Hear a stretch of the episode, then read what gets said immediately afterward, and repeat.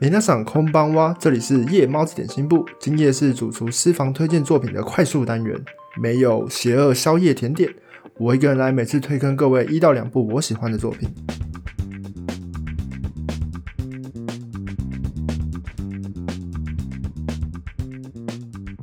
我们上一集说要去看《天能》，但我们现在工作非常忙，所以到现在还没有时间去看任何的电影，然后没有什么太多的休闲， 所以这一集的内容可能也会比较短，让我们就是比较好有时间去准备接下来其他的集数这样子。今天要向各位推荐的作品是《激战五秒殊死斗》这部作品，台湾比较常见的翻译名称应该是叫《见面之后五秒开始战斗》，这名称听起来有这么一点。涩涩的，你知道，就是这个取名的逻辑实在太诡异了。这部漫画最初是在一个叫做 Manga One 的日本漫画连载 APP 上面连载，有点像是嗯台湾的 Webtoon 或是 Comic 这样子，有点类似的平台。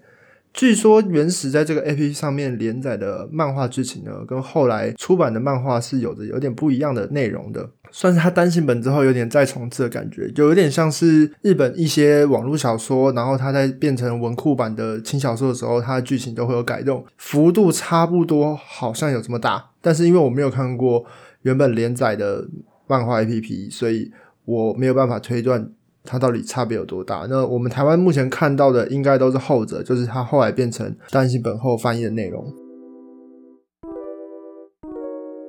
本作的故事剧情呢，是在说主角白流起是一个生活过得很无聊的高中男生，非常沉迷于各式各样的游戏。然后在某一天上学的时候，路上遇到一个不明怪物的袭击，然后神秘的是，他居然就这样打赢了。打赢的瞬间，却被故事剧情中常常出现来捣乱闹事的一个算是反派角色的人物，叫做魅音，来把他杀掉。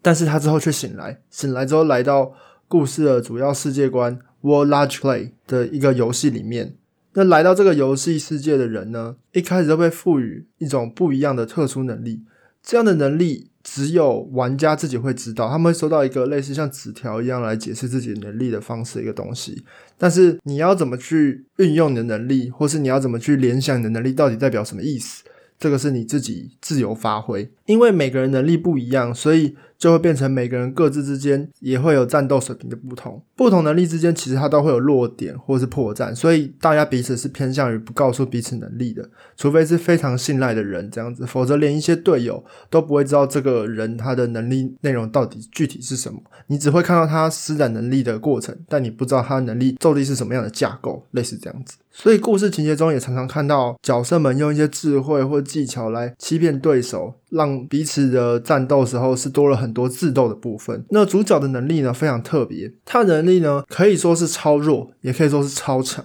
因为他的能力内容是对手认为你的能力是什么，你的能力就是什么能力。意思就是说，一定要敌人、对手跟你战斗的对方去意识到你的能力是什么能力的时候，你的能力就自动变成那个能力。所以是一个非常需要沟通、嘴炮、诱导，他才有办法发挥他的能力的方式。他主要做的就是他需要让对手以为他是某一个能力，他才办法战斗。当对手发现他其实什么能力都没有的时候，他其实就是他的破绽，他基本上就很难去施展他的任何能力了。故事刚开始的时候，主角还什么都不了解，就被扔进这个世界里。第一战的时候，他就运用很多话术跟诱导，让对手以为他的能力是。故事开头里面，呃，像主办方就是那个魅音向大家展示的能力，然后他就故意说，其实我能力超强，但是我不想用，我不想用，我不想用。然后之类的，你会知道那个能力，因为我没有办法轻易的使用，我就会不小心就把你杀掉了，类似这样。然后对方就想啊，难不成他的能力就是刚才那个破坏力超强的？因为对手可能也不知道太多能力，所以他马上就只能联想到这个。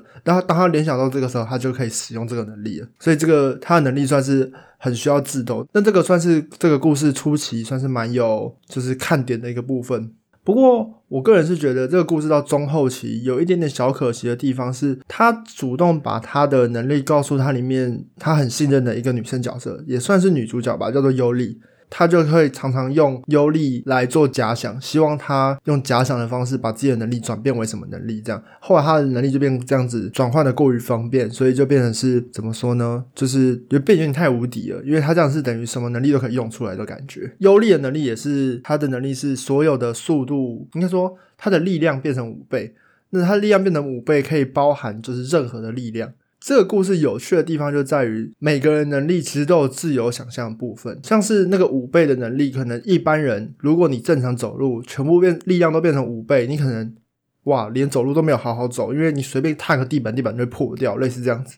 但他就可以一开就自由行走，就是那个优丽的那个角色，算是他有点天然呆的个性，所以他没有去意识到，如果。他这样走路，他就会变成没有办法走。诶，随便一个吸气、呼气都会变五倍。那他打喷嚏的时候可能会发生什么问题？他没有意识到这些事情，所以他的能力就不会这样子的方向去发动。这部故事有趣的是，他所有人的能力，他都是用靠着想象力、靠着意识、靠着一些决断，你的能力会不停的变强。靠着使用，就很像是恶魔果实。海中里面恶魔果实怎么用，会决定你这个人强不强。果实能力是一回事，你怎么用是一回事。这部作品的剧情就有点像是这样。我觉得这就是这部剧情里面算是蛮有趣的一点。不过我还是觉得，就是起的能力是要靠对手才有办法去启动他的能力。那他一直让尤利去幻想自己为对手这件事情，这个设定就有点过于方便。因为女主角可能是一个有点天然呆的角色，所以她把自己。假想为敌人，这一切就是感觉其实是有点难的。我觉得就是好像不像这个角色可以做到的事情。这个作品在这个地方会觉得起，就像是有一点有点反派型的智斗型，就是人没有很正面、很正向，他就遵从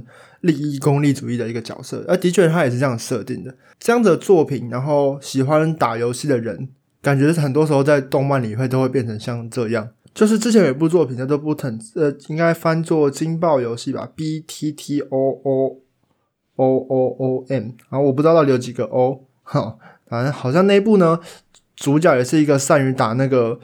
炸弹游戏的一个角色，然后他进到那个真实的丢炸弹的大逃杀里面的时候，他也会变超强，因为他就善于玩游戏，然后善于他善于玩这种游戏，这种类似的作品，我觉得其实还蛮多的。因为像是超能力战斗，然后游戏的架构里面这种，像是前阵子刚动画化的达尔文游戏，它也是类似这种剧情。只是达尔文游戏它的剧情就偏向是大逃杀的感觉，那它里面有各种不同事件，所以有一关一关关卡要过，然后会有一个组织，大家最终主角的目的都是去揭发哦，这个组织它不是为了要赢。他是要为了打败举办方这样子，这种感觉，这类故事到最后就变有一点算是泛滥。但我自己看这一类故事好像还蛮多的。我自己还蛮偏好一部漫画叫做《诈欺游戏》。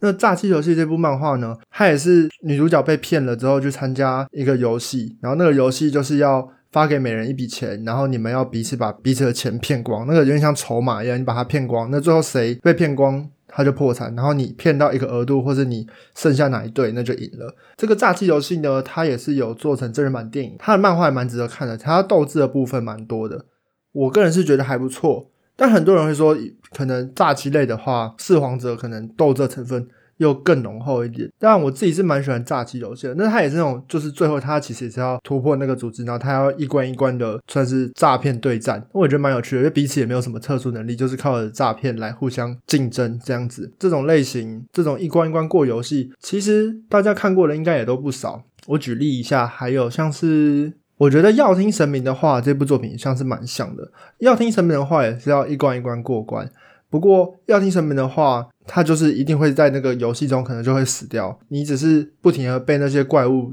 残杀，你是不停的活下去，想要活下去的那种存活游戏 （survival game） 类似这种感觉。